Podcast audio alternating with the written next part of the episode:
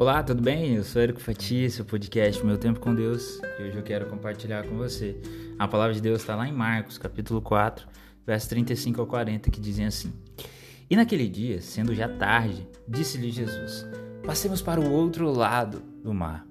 E eles, deixando a multidão, o levaram consigo, assim como estava no barco.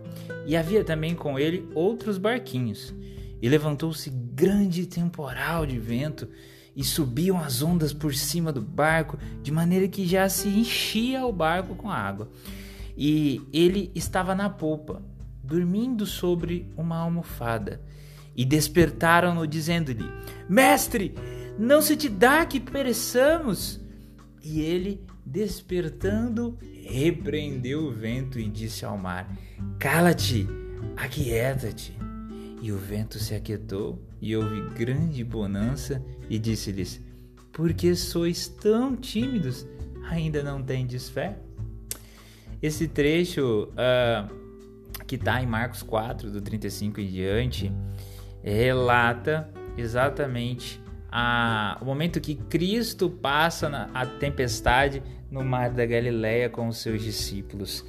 E essa passagem, que também está em Mateus e em Lucas, ela é muito conhecida, inclusive foi pintada né, por Rembrandt van Dijk, que é um grande, foi um grande pintor holandês, né? E ele pintou uma imagem desta história chamada Cristo na tempestade no mar da Galileia. E é muito interessante o quanto Jesus ele nos propõe e nos concita e cuida de nós no meio do caminho da fé. Nessa passagem narra que eles estavam ali o dia inteiro, Jesus pregando, abençoando as pessoas, e no final do dia, já era noite, Jesus ele lança um desafio aos discípulos: Vamos atravessar o mar. E os discípulos têm o primeiro passo de fé. Oi, vamos. Eles entram no barco, começam a navegar e Jesus dorme na polpa. Tudo vai bem quando de repente começa uma grande tempestade.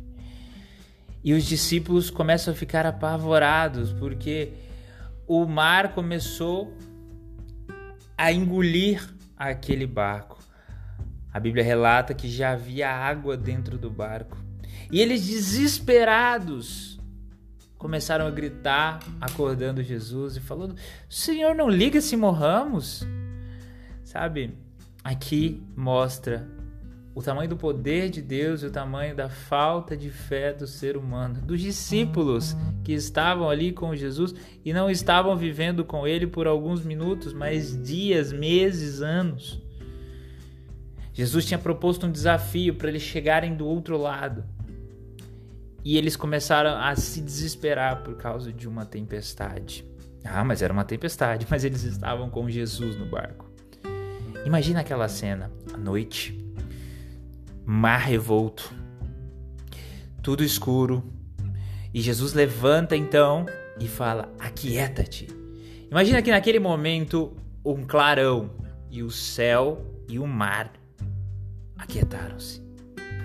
Os discípulos extasiados olham um para os outros e falam: Quem é esse que manda e, e a natureza obedece?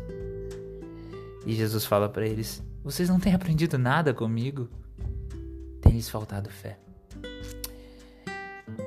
Na vida é assim.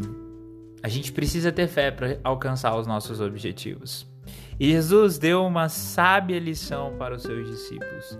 E essa lição foi tão impactante que Rembrandt pintou a única obra de Rembrandt sobre o mar é essa.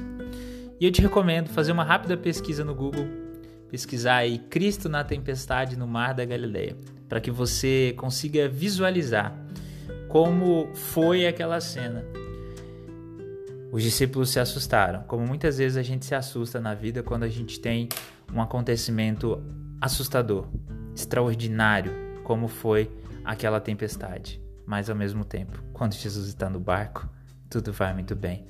Ele disse: No mundo tereis aflições, mas tem de bom ânimo, eu venci o mundo.